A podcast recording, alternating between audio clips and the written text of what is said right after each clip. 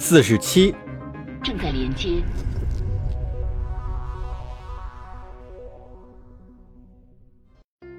加达里合众国街头到处都是蜡烛和火把，星星点点的火光和都市建筑形成了鲜明的对比。街头巷尾都挤满了神情肃穆的加达里人，他们三两成群的聚在一起，向奥特罗·贾瑞西的雕像献上花束，寄托哀思。这些临时拼凑的纪念物周围都贴有提波斯·赫特的照片。他浴血奋战的形象被摇曳的火光照得格外醒目，悼亡之情席卷了整个加达里社会。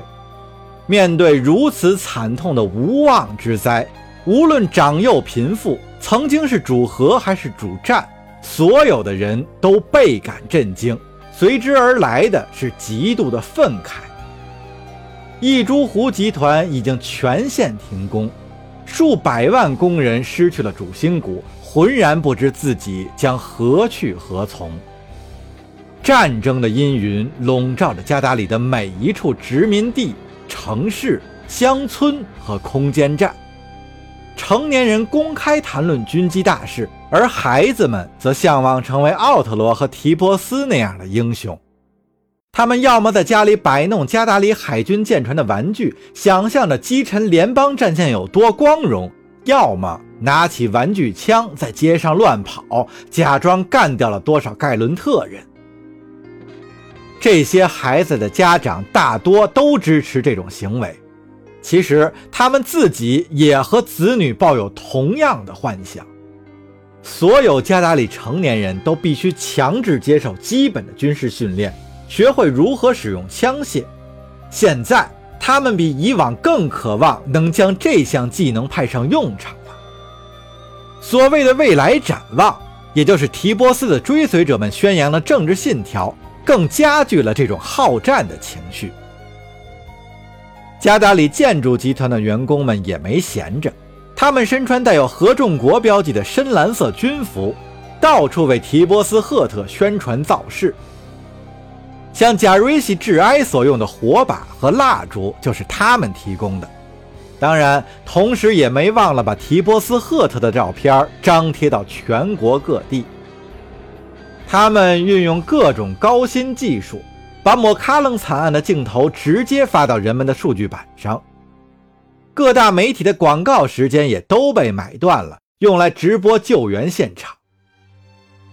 只见从废墟里掘出的全都是支离破碎的尸体。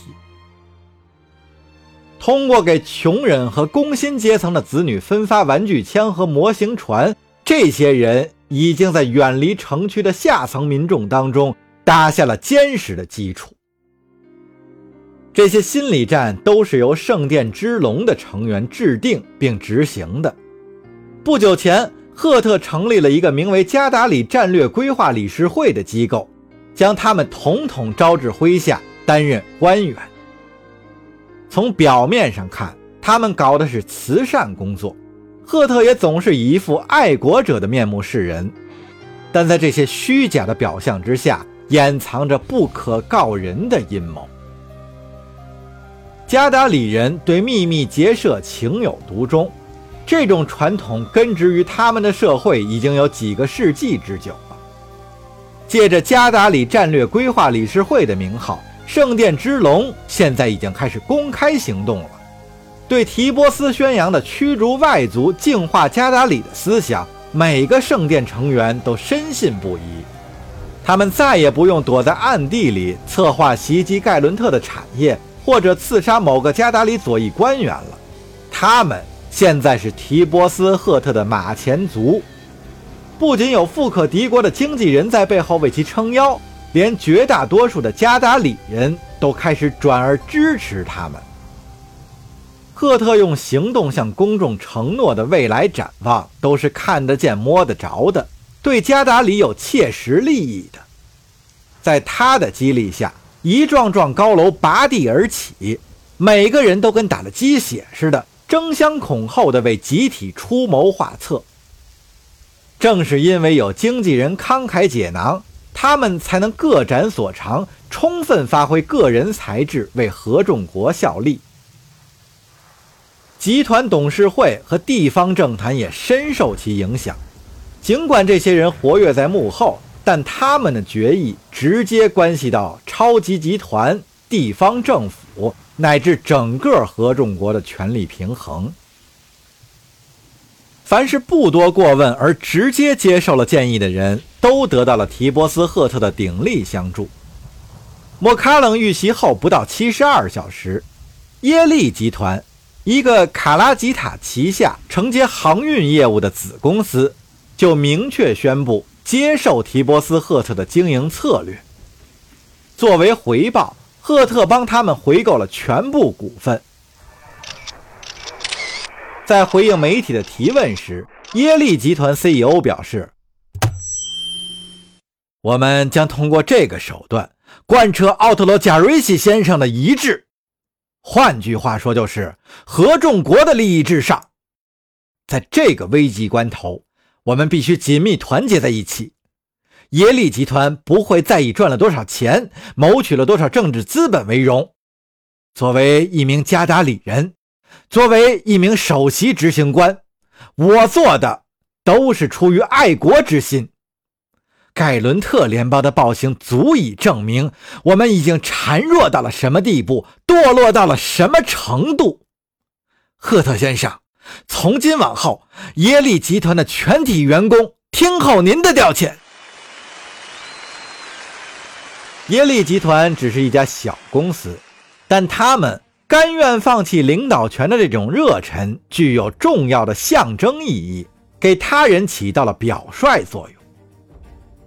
这位 CEO 发言的时候，战略规划理事会的成员就在一旁站着。发言结束后，他们马上接过话筒，阐述了两家联合企业之间的业务关系，并公布了为了迎合市场所做的财务安排。他们知无不言，言无不尽，详细的解答了种种技术难题，连国内那些疑心颇重的媒体记者和集团经理都为之折服。这些人在话里话外都离不开反盖伦特的理想，同时也含蓄地颂扬了提波斯的领导才能。他们解释说，憎恨盖伦特是百利而无一害的。要让不景气的经济复苏，没有什么方式能比倾举全国之力打上一仗更好的了。发生在莫卡冷的惨剧，奠定了整个记者招待会的基调。在这种国难当头的时刻，广大无产阶级一致同意加达里采取独裁统治。战略规划理事会所倡导的集权措施也被认为是有助于提升民族凝聚力的。而那些反对侵略性政策的人，则彻底领教了赫特冷酷无情的一面。